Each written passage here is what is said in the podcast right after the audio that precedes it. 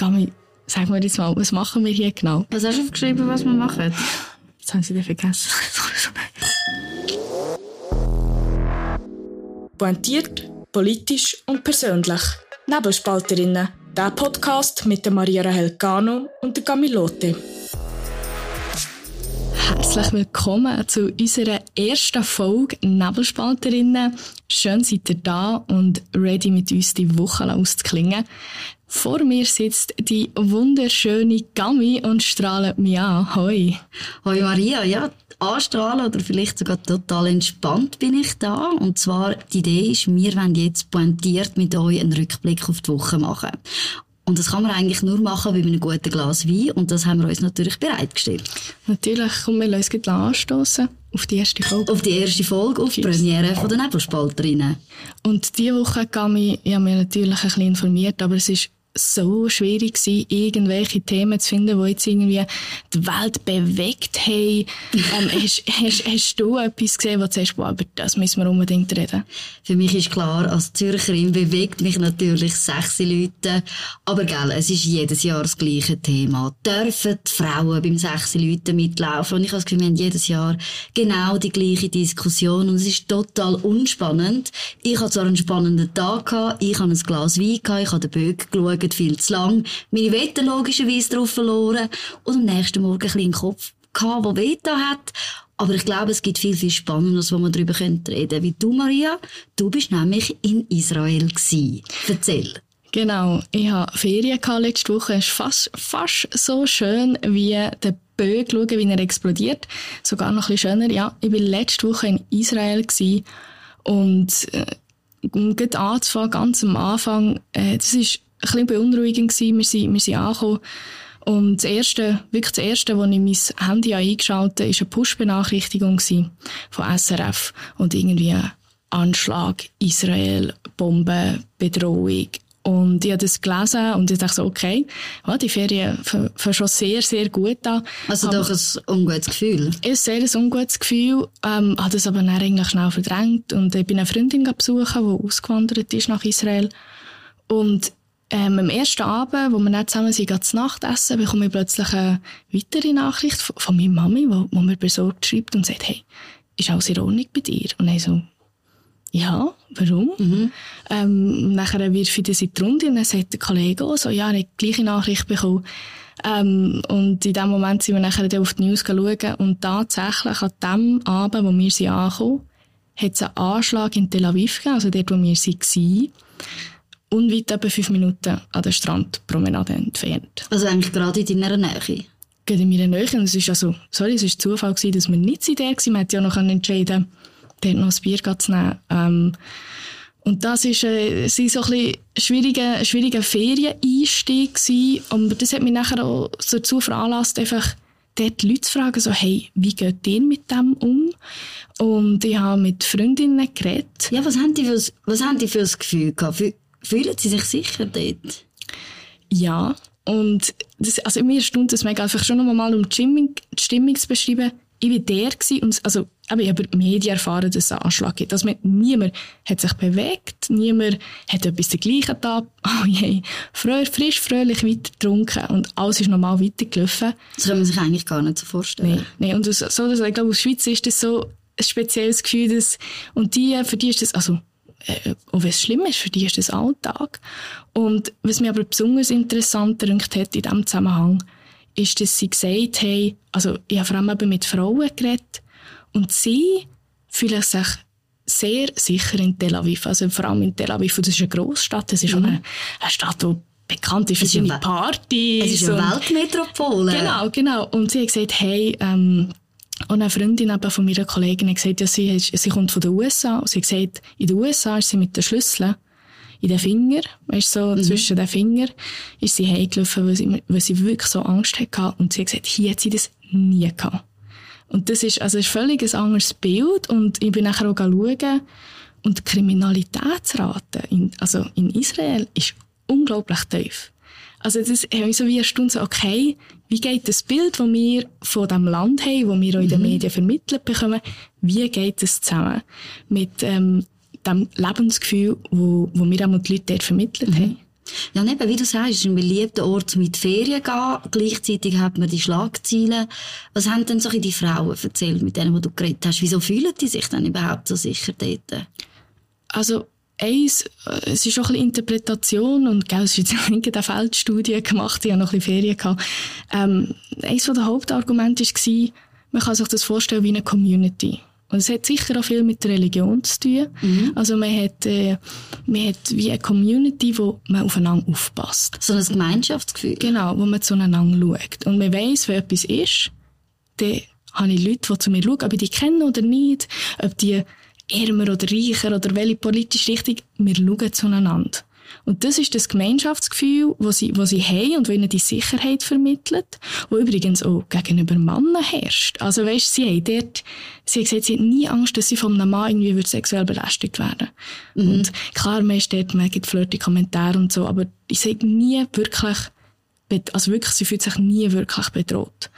Und was aber eine Bedrohung ist, ist eben die kollektive Bedrohung. Und ist natürlich auch, was sicher zusammenhaltet, ist der gemeinsame Feind. Mhm. Also es ist wirklich nicht so eine, nicht so die Bedrohung auf der persönlichen Ebene, dass man Angst genau. hat auf dem, auf dem Heimweg zum Beispiel, nach dem Ausgang, sondern eben genau die, die Angst eher dann von dieser Bedrohung, von einem Anschlag zum Beispiel. Also ein ganz anderes Unsicherheitsgefühl, wie ich das jetzt würde sagen, nehme ich in der Schweiz wahr. Ja, klar. Also, sind mit so Wunder, weißt, wenn du jetzt zum Beispiel, du bist ja Zürcherin, wenn du jetzt Zürich Ausgang gehst und sagen wir, du laufst um 4 Uhr morgen, laufst allein heim, mhm. hast du Angst? Ich habe das immer gesagt. Ich als Frau in der Stadt Zürich, vor allem eben, ich, ich gehe gerne weg, ich gehe gerne in Bars, ich gehe gerne in den Club, die Langstrasse auch. Das ist ein Hotspot von der Kriminalität. Wenn ich im Dunkeln heimlaufe, ja, dann ist es so. Das Gefühl von der Sicherheit ist, ist nicht da. Ich fühle mich auch ehrlich gesagt wohler, wenn ich mit jemandem am Telefon bin, wenn ich auch manchmal mir selber sage, hey, komm, nimm doch das Telefon in die Hand, mach, Leute, Leute jemandem an und red mit dem, das, das gibt dir das Gefühl von der Sicherheit. Und eben auch so ein den Gedanken immer darunter, eben, ich habe Angst vor dieser individuellen Kriminalität, dass mir etwas passiert, sei es jetzt ein, ein Überfall, sexuelle Belästigung oder wir sind ja leider in einem Zustand, wo man auch muss über den Fall von einer Vergewaltigung reden als Frau. Es ist eben wirklich so, dass individuelle Angstgefühl mir als Frau, als Person, als Individuum passiert etwas auf dem Heimweg.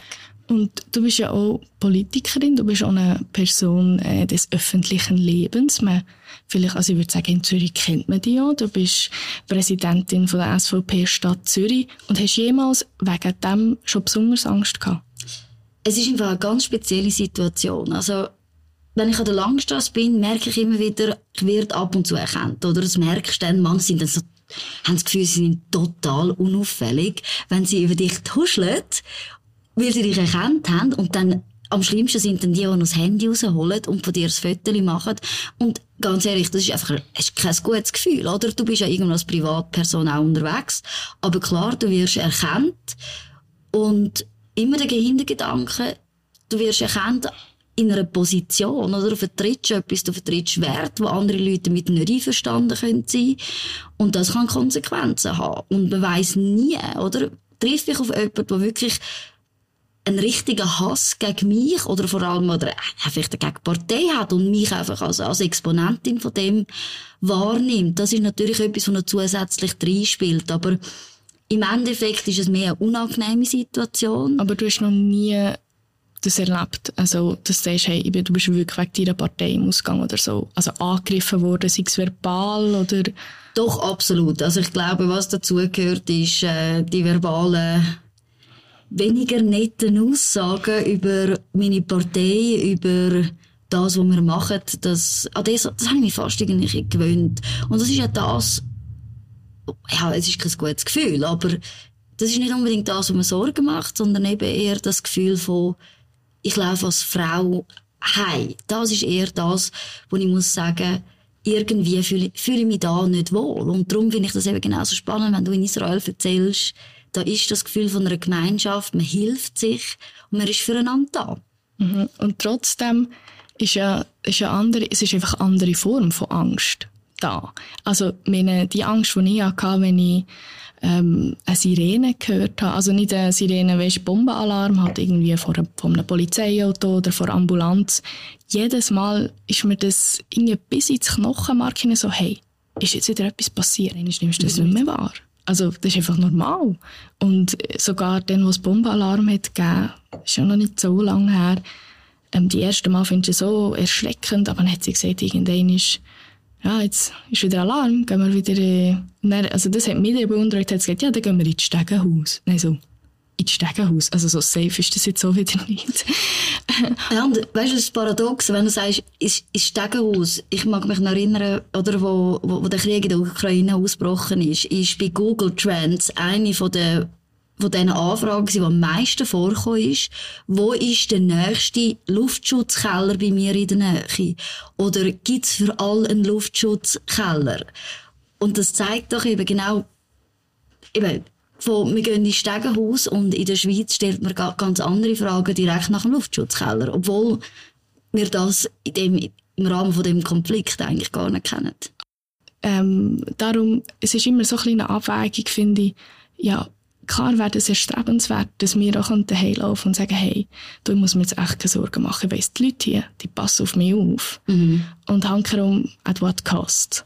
Ich merke schon, die Zeit läuft ein bisschen davon. Wir haben doch noch ein zweites Thema vorbereitet, wo wir haben miteinander diskutieren Und eben, gerade so in die Wochenendstimmung möchte ich dir jetzt einbringen. Wie sieht es aus mit dem Weinglas? Hey, es ist noch viel zu voll. Ich muss morgen ein bisschen trinken. Du hast zu viel geredet. Das, ja, ist, äh, das ist ein Zeichen, dass ich doch da darf ein bisschen übernehmen. Und zwar habe ich ein Thema dir vorgeschlagen. Netflix. Sowieso. Unsere Generation, die liebt Netflix. Und jetzt ist es so, es ist ein neuer Trailer rausgekommen. Und zwar geht es um eine Serie über Cleopatra jetzt eigentlich äh, ja nicht bahnbrechend in dem Sinn. Ich weiss jetzt nicht, ob du würdest sagen, mal auf sie unbedingt schauen. Unbedingt. Genau. Aber in den sozialen Medien und vor allem auf YouTube hat das zu so einem Backlash geführt. Und es ist ja so, Cleopatra hat man besetzt mit einer dunkelhäutigen Schauspielerin. Jetzt ist der Trailer rausgekommen und die Kommentare auf YouTube sind vernichtend gewesen. Es ist sehr viel Wut rum gewesen, man hat kein Verständnis dafür gehabt und Netflix ist eigentlich so weit gegangen, dass sie die Kommentarfunktion gesperrt haben. Es hat auch eine Petition dagegen, dass man gesagt hat, das muss man canceln.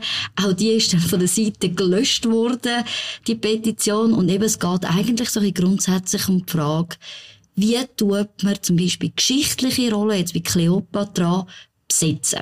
Was hast du gedacht, wo ich dir den Trailer geschickt habe? Also das Erste, was ich gedacht habe, ist so, oh nein, wieder so ein Geschichtsfilm. das ist nicht so meins. Ähm, und vor allem, also das, das was ich mir das Erste, was ich mich gefragt habe, ist wie, hey, wenn wir für Personen, die, also wenn es eine geschichtliche, wenn es eine Geschichte erzählt von früher, inwiefern ist das ironisch, wenn man das eigentlich nicht mit der, sagen wir mal, mit der richtigen Attribut, mit der Person, die die richtigen Attribut hat, besetzen. Und natürlich ist es schon viel gemacht worden vorher, ähm, und der Unterschied kann man machen, vielleicht wenn es fiktive Person ist, sie, so wie zum Beispiel ähm, Ariel Genau, eben Ariel, ist das ja, wird jetzt neu verfilmt von genau. Disney und auch dort hat man das mit einer dunkelhäutigen Schauspielerin besetzt. Genau, und äh, ich finde, mh, hm, so die künstlerische Freiheit, äh, es ist klar, es ist ein politisches Statement und es geht, es geht darum, zu zeigen, hey, wir setzen uns für das ein und ich finde, es hat immer so ein kleines, ich weiß auch nicht, es hat immer so ein kleines Geschmäckchen von Selbstprofilierung und wir stehen für das Richtige. Und das kann ich verstehen, wie einem das irgendwie hässig macht. Und auf der, sagen mal, Disney-Seite hat man das ja schon oder so, ist das sehr, ja, das ist sehr im Kommen. Ich meine, wir haben doch, was ist das gewesen? Rapunzel neu verföhnt, irgendwie, es ist jetzt schon zehn Jahre her, wo das ist rausgekommen. Aber ich kann mich erinnern, am Schluss kommt sie nicht mit dem Prinz zusammen. Und, es geht für mich in eine ähnliche Situation in so, hey, also, ich meine, sie lebten für immer, ah, wie geht das schon wieder? sie lebten fröhlich für immer. Wir sind alle, wir sind alle Tage. genau, bis sie sterben oder so. Ich habe gesagt, ich bin nicht so ein, nicht so ein Romantiker. Ähm, und dort hat mir ja die Geschichte auch umgeschrieben. Und das finde ich wie okay, man, man hat irgendwie etwas probiert, mal etwas Neues, man will vielleicht auch, weiß nicht, provo provozieren. Aber ja. in dem Fall, wo du jetzt mit der Cleopatra gesagt hast, äh, ja. Aber provoziert ja auf einer anderen Ebene ich sehe, okay, Rapunzel, man tut, äh, man tut das Ende umdeuten, damit es äh, vielleicht äh, feministischer ist. Genau, ein bisschen feministischer ist. Okay. Dann kann ich sagen, gut, wir haben eine Diskussion über oder wir haben eine Provokation in der Geschichte, wo wir über Geschichte diskutieren. Aber jetzt, es ist nur ein Trailer und was wir haben, ist, wir haben eine Diskussion darüber, wie, wie dürfen wir geschichtliche Rollen besetzen, oder? Muss man da auf die Ethnie eigentlich achten? Aber über Kleopatra und über ihre Geschichte redet keiner. Also du meinst, es nimmt den Fokus weg, oder? Es nimmt Natürlich. den Fokus von der Geschichte weg und setzt sie auf einen falschen, auf einen falschen Approach, oder? Natürlich, oder? Du lenkst total ab, oder? Du, wir haben, ich habe noch ein anderes Beispiel rausgesucht, ähm, auch auf Netflix, ich glaube, es Queen Charlotte, ähm, wo es auch eine Serie dazu gibt. Auch dort hat man eine dunkelhäutige Schauspielerin castet. Wer sich ein Gemälde von ihr anschaut, sieht genau das Gegenteil Sie hat sehr, sehr, sehr helle Haut, ich glaube fast leicht rötliche Haare und eigentlich total vom Typ her das Gegenteil. Aber eben, man redet nachher nur noch über Besetzung nach Ethnie und man redet eigentlich gar nicht mehr über die Geschichte von diesen Frauen, wo, wo sicher provokativ sind, wo man sicher viel darüber reden kann. Man hat einen total falschen Fokus gesetzt und dementsprechend sind die Leute hässig. Aber ich frage mich immer, okay, warum macht man das? Ja, wieso? Was ist, was ist, was ist der Sinn dahinter? Und das eine war ja, dass ähm, so Argumentation, man will irgendwie das wieder wie überkompensieren, weil um das korrekte Wort zu nennen, es gibt nämlich Whitewashing und das ist das Umgekehrte. Also wenn es eine dunkelhäutige Person, also wer jetzt im, ich sage mal im Drehbuch und dann nimmt man aber eine weiße, also eine Person, mhm. äh, eine weiße Besetzung und das nennt man Whitewashing. Und das, oder es gibt so, das Gleiche zum Beispiel, man sagt, jemand ist äh, asiatischer Herkunft. Und nachher nimmt man einen Amerikaner. Das ist, das ist, das nennt man so, das so wie, das ist wie, und das ist sehr fest kritisiert worden. Es gibt zum Beispiel äh, Breakfast at Tiffany's. Also ich glaube, es ist Breakfast at Tiffany's gewesen. Ja, Genau. Und dort hat äh, der berühmte Schauspieler, der sich, der sich äh, aus, also ich kann nicht lange sagen, aus Chines verkleidet. Mhm. Und ich habe das mal geschaut. Und das ist schon, ich kann dir nicht sagen, warum, aber es hat sich irgendwie falsch angefühlt. Und du siehst einfach, dass er, dass es einfach irgendwie, ich weiss auch nicht, ob sie den Schlitzauge angeklebt haben oder so, es sieht schrecklich aus. Ähm, und ich frage jetzt wie dich, hey, okay, sollte man denn das die Frage ist immer, wo fängt es an, wo hört es auf? Würdest du sagen, jetzt einmal, der Brad Pitt würde in einer Doku, nein, nicht Doku, in einem Spielfilm über den Barack Obama dann würde der Barack Obama spielen. Stell dir vor, was das für eine Reaktion würde geben. Also, stell No, sorry, stell dir das vor. Das würde ja gar nicht gehen, oder? Aber das ist ja der Punkt, oder? Du kannst doch nicht geschichtliche Figuren auf die eine Seite können abändern und sie auf die andere nicht. Und auf die andere nicht. Und vor allem sicher nicht mit dem Argument, dass du sagst, es ist eine Kompensation, wie wir den Fehler früher gemacht haben, müssen wir jetzt eigentlich auf die andere Seite wieder überkompensieren. Klar, ich glaube sicher, man muss, man muss irgendwo differenzieren. Das eine ist eben zum Beispiel die, die Ariel-Geschichte, wo man sagt, das, das ist ein Märchen. Ja, es ist keine richtige Person, aber auch dort hat es Grenzen. Zum Beispiel nämlich bei Schneewittchen hat man auch eine dunkelhäutige Schauspielerin castet. Ist halt einfach ein bisschen schwierig, wenn das Märli sagt, Haut so weiss wie Schnee. Und dann muss ich ja sagen, nachher, äh... auch sogar Märli haben ihre Grenzen in dieser künstlerischen Freiheit. Aber wir reden hier von geschichtlichen Personen. Und Darf ich noch kurz etwas sagen? Ja. Schnee, Gott, das ist jetzt sehr flach. Die Schneewittli wären als Aschenputtel. Weil sie, wie kommst du nachher? Oh Gott, das, gut, wir können es ja rausschneiden, gell? Aber ja, das ist gut, darfst weiterreden. Ah, oder? Ich muss, das muss ich noch einen Schluck Wein Ja, erzähl noch mal weiter. Wir reden oder, von, von geschichtlichen Personen und was ich gesehen habe, oder, Leute sind hässig. Und jetzt sind wir sogar so weit, dass ein ägyptischer Anwalt Netflix verklagt, oder? Weil es darum geht, oder? Man tut eigentlich die Kultur, die Nation, die Geschichte nicht so wiedergeben, wie sie eigentlich war, mit einer dunkelhäutigen Schauspielerin. Ganz einfach. Und da muss ich schon fragen, wenn man eine Person aus der Geschichte von einer, von einem Land will, will darstellen und die Leute aus dem Land das nicht gut finden, dann hat man doch von A bis Z eigentlich Also das ist sicher, also in dem Fall ist es, ich bin mir sicher, das ist gegen hinten los, oder? Das ist wieder die, eben, man probiert Dinge super überkorrekt zu sein. Und das Ding ist schon wie, hey, die künstlerische, sagen wir, die künstlerische Freiheit. Und es geht mir, für mich ist ja auch, also wenn wir jetzt, ich bin keine Schauspielerin und ich habe nicht eine Schauspiel, Schule besucht, aber ich frage mich, hey, Schauspieler ist doch genau das. Du repräsentierst etwas, wo du nicht bist. Also, ich meine, sag mir jemand, der heterosexuell ist, jemand spielt, der schwul ist. Ist das denn jetzt auch nicht mehr okay? Können die nur noch Schwule, Schwule spielen? Oder dürfen die Schwule Heterosexuelle spielen? Eben, es ist genau das. Oder? Das ist ein ganz, ganz gefährliches Argument grundsätzlich. Oder wenn du sagst... Und vielleicht dürfen auch nur noch Blondinen, Blondinen spielen. Ich meine, vielleicht, also, nein, also weißt du, was ich meine? Das ist ja, äh, du bist, bist doch natürliche Blondine. Ja, das wollen wir jetzt auch im Podcast nicht sagen, ist gut. es ist natürlich im Endeffekt Frage, oder? Es ist Schauspiel, natürlich. Und man soll die Rolle der Person geben, die sie, die sie am besten kann im Endeffekt verkörpern. Aber ich glaube, gerade bei dem Punkt von der, von der Geschichte oder vom Märchen, wo es eben um die Haut so weiss wie Schnee geht, dann macht man Propaganda. Und das ist eben der wesentliche Unterschied.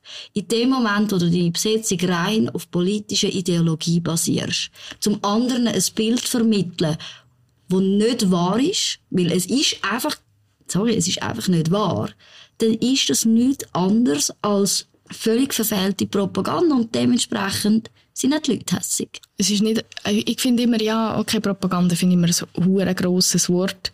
Was will man uns, also, was will man uns denn mitteilen mit dieser Besetzung? Für mich, also in diesem Punkt sage ich, natürlich weiss ist es ein politisches Statement, aber viele, ich meine, der, der Film lebt davon, von einer Message. Und ich finde, ein, Film hat im Gegensatz zu anderen, äh, sagen wir, staatlichen Organisationen, hat ein Film das Recht, eine politische Message zu vertreten. Wir können das schlecht finden und wir, ich finde, ich finde, ich finde es auch unpassend. Aber das würde, ich sehe deine Message, aber ganz ehrlich, wir reden jetzt nicht über die Message vom Film. Wir reden über die Schauspielerin. Und das ist das Problem. Aber wir reden über einen Film. Weißt du, ich meine? Er ist Thema. Jetzt müssen wir schauen, wir tun den noch verlinken, gell? Hast du äh, den YouTube, den Trailer müssen wir dann noch verlinken. Es gibt, es gibt einen Run auf den, auf den Film. Vielleicht wegen dem falschen Grund. Das ist vielleicht gerade der gute Moment, um euch, liebe Zuhörer, einschalten. Wir verlinken euch natürlich den, äh, den, den Trailer dazu. Und wir wollen aber von euch wissen, und das könnt ihr auf unserem Instagram-Account Nebelspalterinnen beantworten. Ja, soll man dann Rollen auch tatsächlich nach ihren Ethnien besetzen? Ja oder nein? Was denkt ihr? Wir wollen eure Meinung hören. Ganz einfach auf unserem Instagram-Account, Nebelspalterinnen. Dort könnt ihr uns eure Meinung sagen. Genau, die könnt uns auch auf unseren persönlichen Accounts schreiben. Die werden wir auch noch verlinken. Und wenn ihr Fragen habt oder eben Statements, oder eure Meinung wollt sagen oder was ihr zu diesem Thema denkt, hey, schreibt uns und äh, wir uns sehr gerne darauf antworten und den Austausch mit euch suchen. Und ihr könnt uns finden auf nebelspalter.ch. Jeden Freitag ab dem 9 Uhr morgen sind wir dort aufgeschaltet, ist unser Podcast aufgeschaltet, Nebelspalterinnen. Ihr findet uns aber natürlich auch auf den gängigen Plattformen, also Podcast-Plattformen, sei das Spotify, Apple Podcasts oder wo ihr uns sonst gerne hört. Und wir hoffen, euch auch ein bisschen auf das Wochenende einstimmen und von wegen Wochenende, Gami, was hast du noch so vor? Ich sag dir, ich bin wirklich noch traumatisiert von dem sechsi Leuten. Ich habe dann also gelitten. Und darum habe ich eigentlich gar nicht vor, außer in meinem Bett chillen und Hogwarts Legacy spielen. Darum sag mir bitte, du hast etwas Spannenderes vor als ich. Ja, ich muss dich leider enttäuschen. Äh, nach meinen Ferien habe ich jetzt beschlossen, so alle Schaltjahr wieder mal ein bisschen Sport zu machen. Und ich habe wirklich einen Termin eingeplant, dass ich im Viertel ab 6 Uhr am Freitag gar nicht Sport machen. Ich habe mir sogar im Kalender eingetragen. Auf das aber nehmen wir doch Gedeis, gell? Und auf die nächste Folge Nebelspalterinnen. Bis zum nächsten Mal bei Nebelspalterinnen, der Podcast mit der Maria Rahel Gano und der Camilote.